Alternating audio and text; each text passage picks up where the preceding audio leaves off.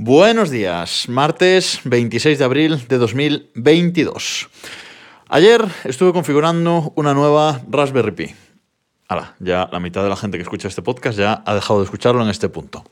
Pero no, no, eh, aguantad, aguantad ahí.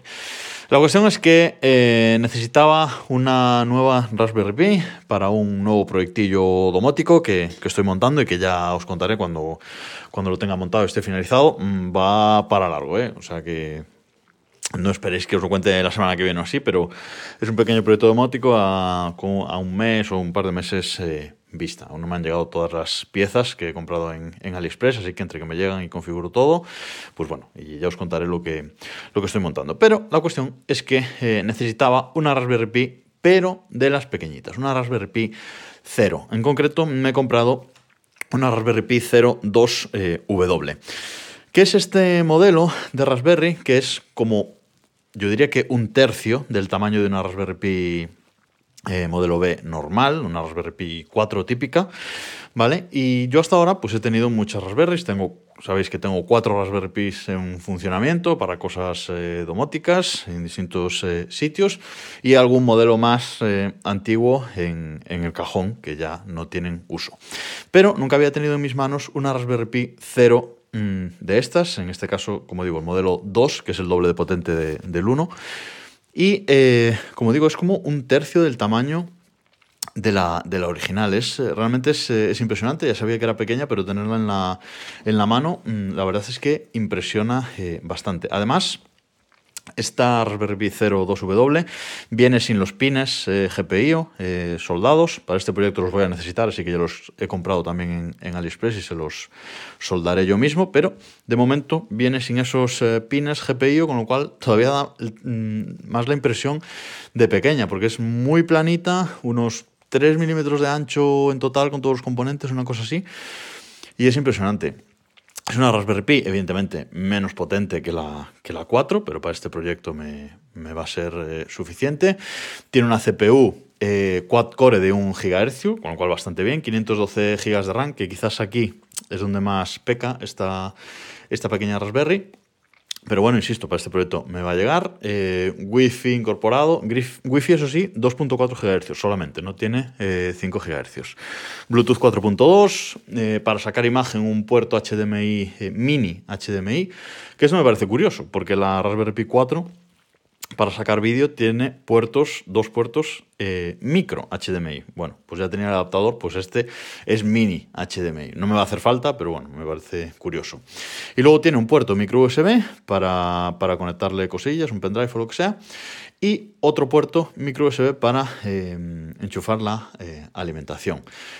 Tiene el puerto para la, para la cámara y la ranura para la micro SD.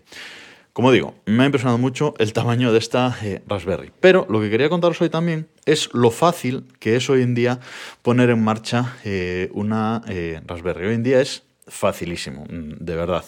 Antes, pues tenías que irte a bajar el y te Raspbian, el sistema operativo de la web de Raspberry, tenías que flashear tú la SD pues eh, como pudieras o meter los archivos en la SD, iniciar el sistema, eh, bueno, eh, si querías activar el SSH tenías que meter un archivo sin extensión que se llamara SSH en el root de la SD, bueno, cositas raras, pero es que hoy en día eh, ya os digo, la puse ayer en marcha y es facilísimo. Cogí la micro SD que tenía por aquí de 32 gigas, la conecté al Mac y lo único que hay que hacer es bajarse de la web oficial de Raspberry, que os dejaré el enlace en las notas de este episodio, es eh, bajarse el programa llamado Raspberry Pi Imager. Imager. Eh, yo lo he bajado para Mac, pero existe para, para Windows eh, también. Y ese programa te presenta tres botones. Es un programa así con, con, el logo de Raspberry, los colores de Raspberry, y te presenta, como digo, tres botones. El primero, elige el sistema operativo, y ahí ya por defecto te deja descargar eh, Raspbian eh, de 32 bits, pero eh, tienes más opciones, puedes descargar múltiples sistemas operativos, incluso ya preparados para juegos, simulación, etc.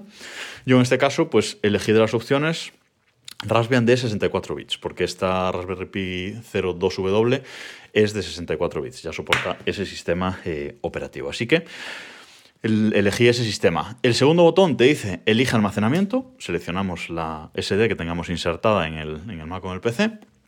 Y ahí nos va a aparecer, ya se va a iluminar el botón Write, es decir, escribir, para flashear la SD. Pero abajo a la derecha tenemos un botón de opciones que si le damos podemos mm, incluso ya hacer algunas configuraciones de la Raspberry para no tenerlas que hacer a posteriori para facilitar eh, las cosas. Las dos, cosas, eh, las dos eh, opciones principales, bueno, pues yo he marcado habilitar SSH ya de entrada, ¿vale? Para no tener que conectar un teclado y un ratón y nada por el estilo.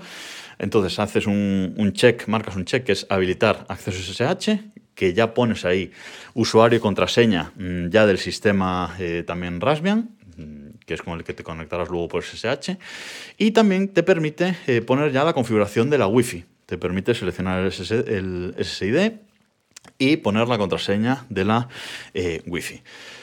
Selecciono esas dos cosas, le doy a escribir, tardo como unos, no sé, cinco minutos, una cosa mm, bastante corta, Insertas la micro SD en la Raspberry Pi, le conectas su cable micro SD y un eh, lo conectas la, alimentación, simplemente ese cable conectado a la, Raspberry y arrancas. De forma que la Raspberry Pi se conecta eh, a la Wi-Fi, eh, la Wi-Fi le da una IP por DHCP y a partir de ahí ya podemos acceder por SSH desde nuestro ordenador, que fue lo que hice yo. No tuve que conectar ningún cable, ningún ratón, ningún teclado, ninguna salida de, de vídeo, simplemente desde ahí accedí y ya todo perfectamente configurado.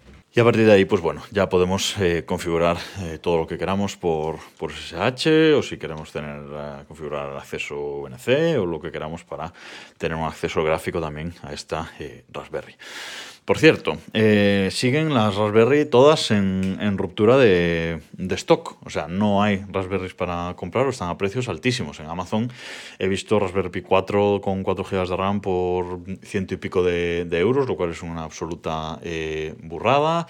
Eh, esta Raspberry Pi 02W, su precio oficial en España son 17 euros, creo que, es el precio oficial, pero en las tiendas que la venden, en las tiendas que tienen distribución oficial de esto, eh, está en ruptura de stock. O sea, no hay y ya llevamos un par de meses eh, por la crisis de los componentes en, ruptura de stock de cualquier eh, Raspberry Pi.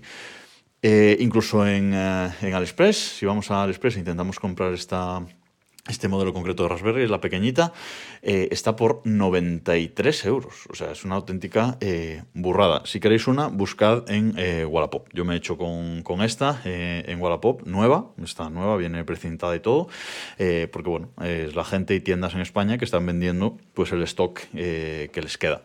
Y a precios más decentes. A mí me ha costado algo menos, no, algo menos no, me ha costado 30 euros, que es un sobreprecio con respecto a lo que debe de, costar, pero bueno, me hacía falta para este proyecto y, me echo con ella. Así que yo recomiendo eso, buscad en, eh, en Wallapop.